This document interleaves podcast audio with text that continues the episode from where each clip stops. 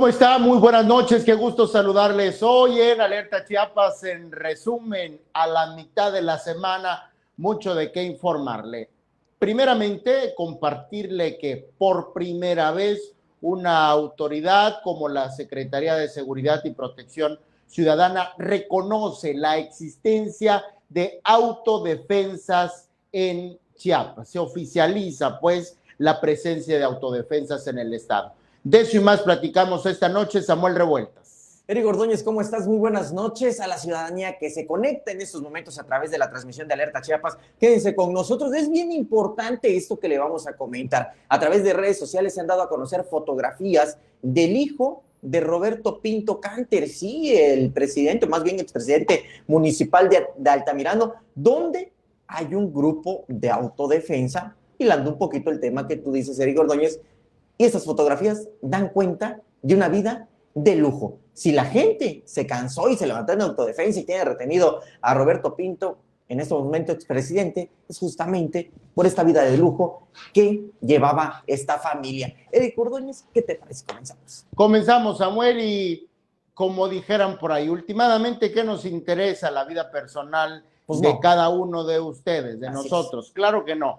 Sin embargo, cuando se trata de funcionarios públicos, por supuesto que es una cuestión, una situación del interés público. Por eso lo es la familia Pinto Roque, compuesta por eh, Pinto Canter, el expresidente municipal retenido en su último día de administración, que ya no le pudo incluso entregar, digamos, de manera oficial a, eh, a su esposa, ex esposa, según esto, eh, ¿cómo, ¿cómo, se llama? Gabriela, Gabriela, Gabriela Roque Tipacamú.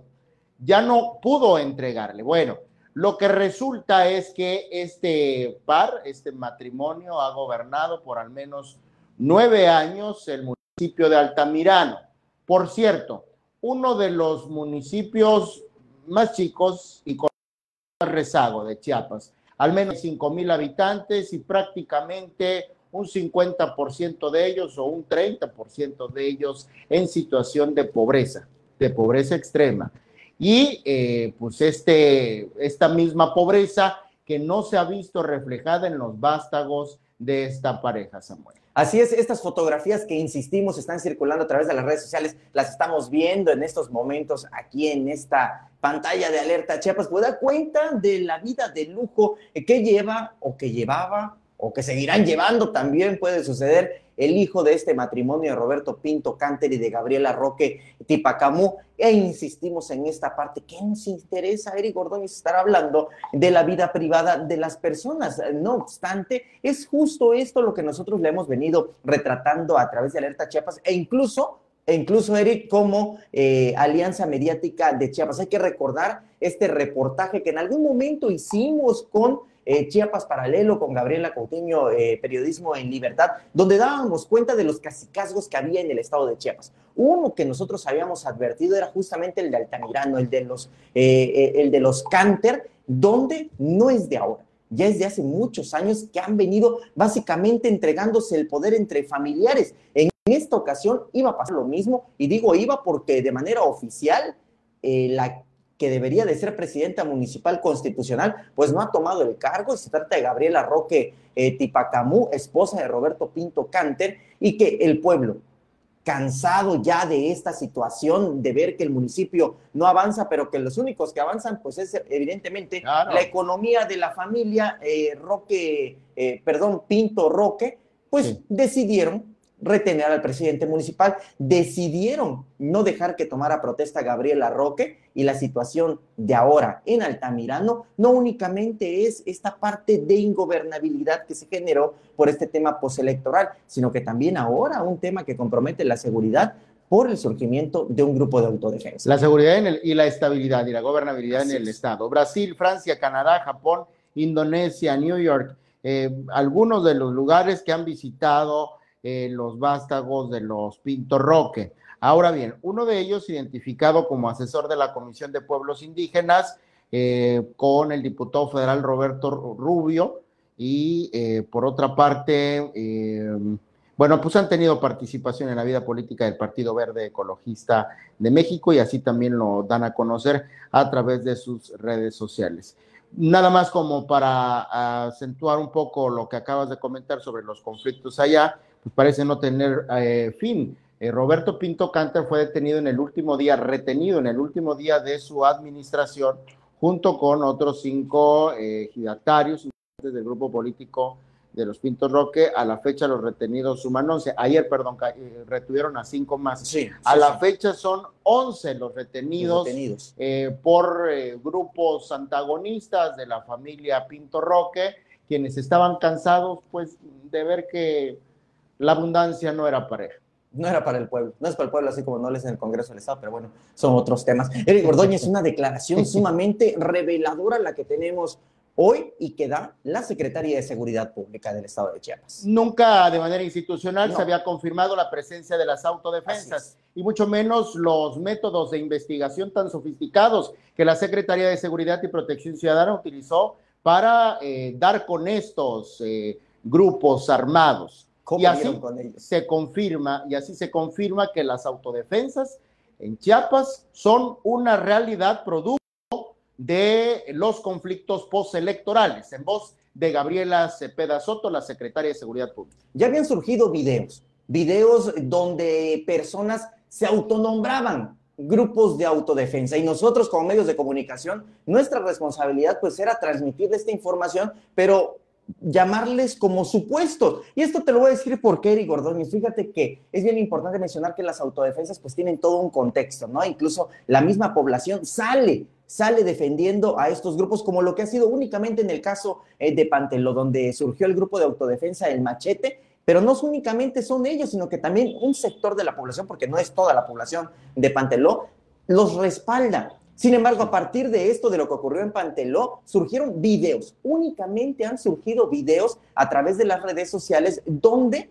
se asumen grupos como autodefensas. Ha sido el caso, por ejemplo, en Simojobel, donde un caso similar de Altamirano, en Altamirano ocurrió lo mismo, y también de la selva, me parece que es otro de los grupos de autodefensa. Sin embargo, no había habido una confirmación oficial desde el aparato gubernamental, en este caso de la instancia de seguridad del estado de Chiapas, y es Gabriela Cepeda, quien de su misma boca salió el reconocer de que efectivamente en Chiapas hay al menos tres grupos de autodefensa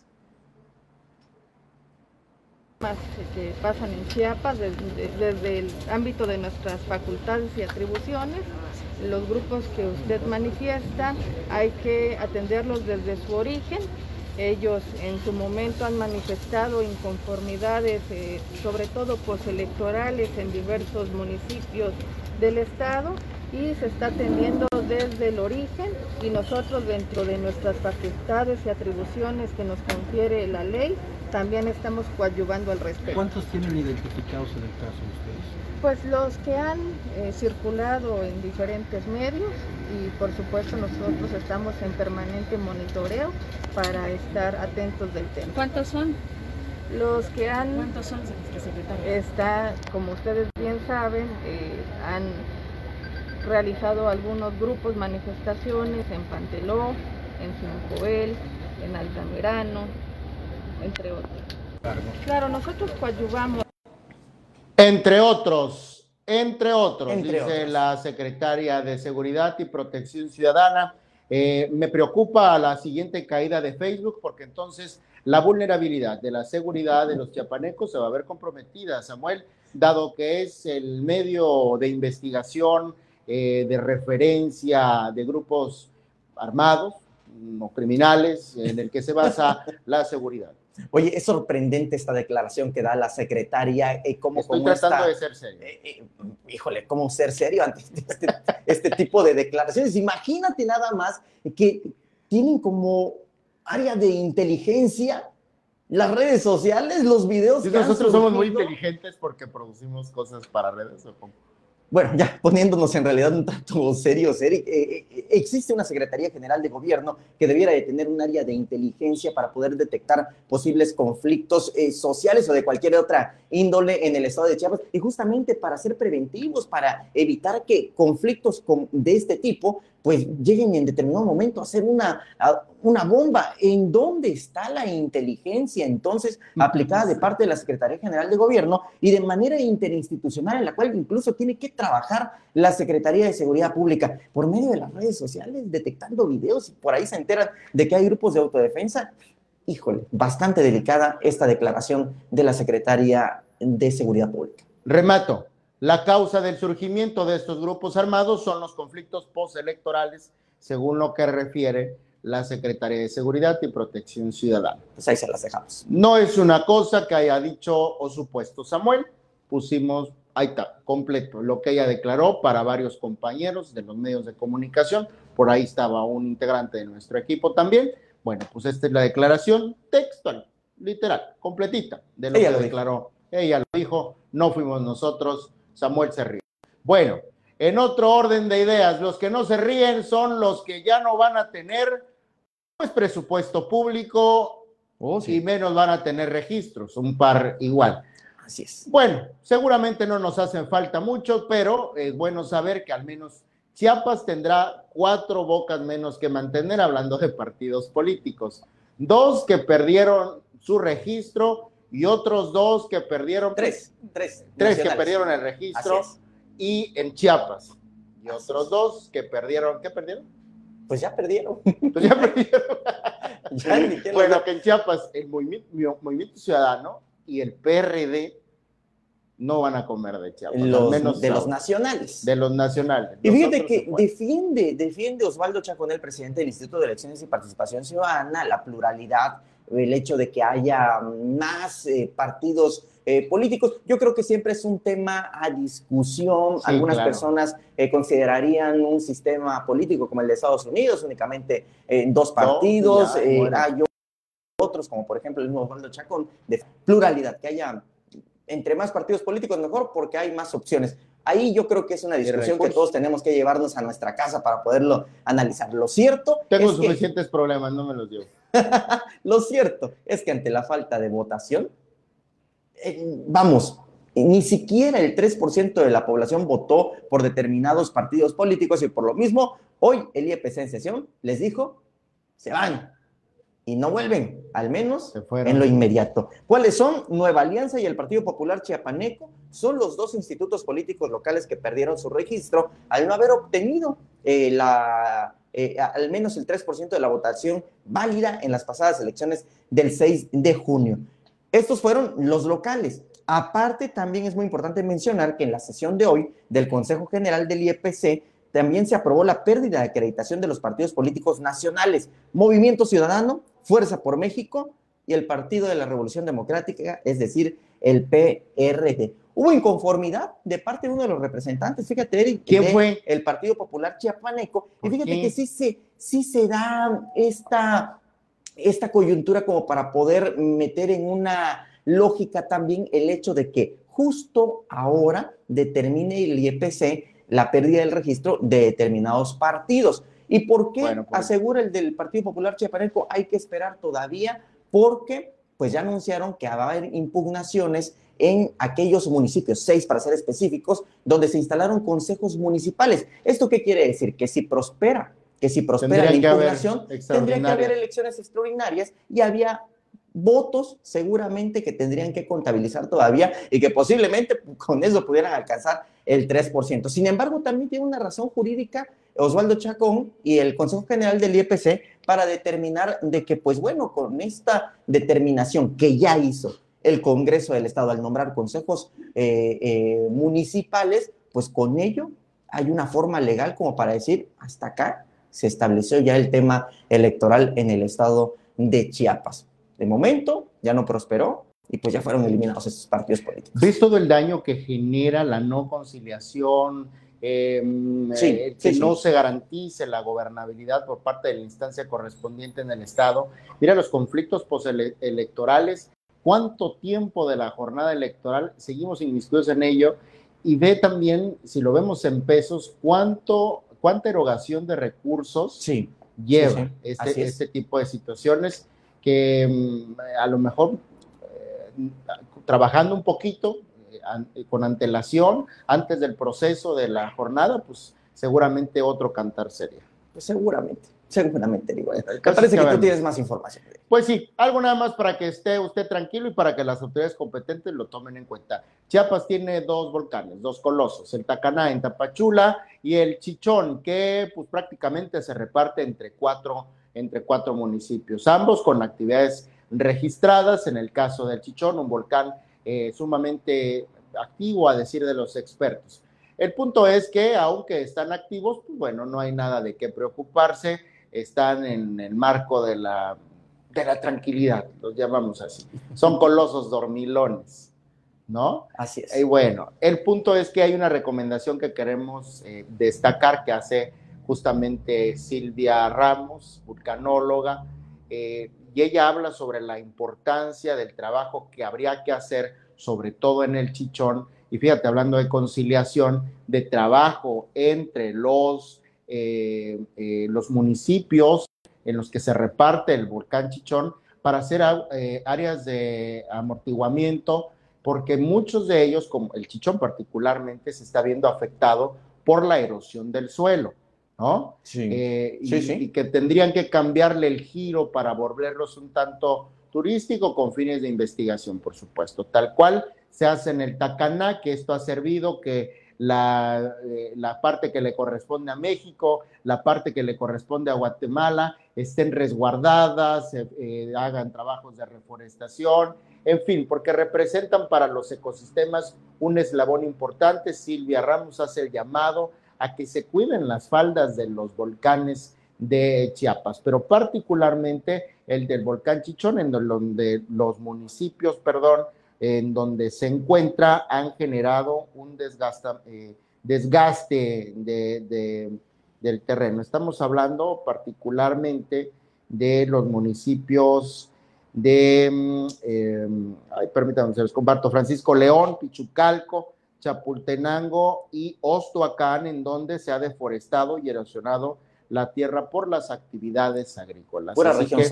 el, llamado es a que haya conciliación, que las autoridades hagan lo propio y haya conciliación con los ayuntamientos para hacer de estos, pues sí, destinos turísticos, pero sobre todo destinos eh, protegidos, eh, protegidos para fines de conservación del ambiente. Lo bueno es que están en calma también, Creo que también. un, buen mensaje. No, hombre, no va a pasar como las palmas, el volcán de las palmas, no. Uy, no, no, no, no. Digo, al final de cuentas es un espectáculo bellísimo, al menos en lo que hemos visto en fotografías de lo que está ocurriendo en España. Sin embargo, yo creo que, pues, por supuesto que no queremos, no queremos tenerlo acá. Y qué bueno que están en paz estos dos volcanes que tenemos en Chiapas. Eric Ortoñez, ¿tenemos más información? No, pues ya ahí quedamos, ahí quedamos. Ahí quedamos con la información.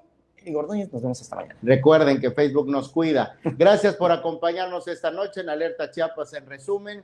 ¿Qué produce, dirige y realiza Gustavo Caballero? Fíjate que hay un video, no sé si lo pudiéramos proyectar, sobre el libramiento sur, la afectación que hubo antes de irnos. Eh, eh, publicamos algo sobre un camión de volteo que cayó en un bache. Sí. ¿No? Eh, y el, el asunto es que se da en una de las calles del fraccionamiento Soque aquí en Tuxtla Gutiérrez que se ha utilizado como una vía alterna para escapar del secuestro del Libramiento Sur.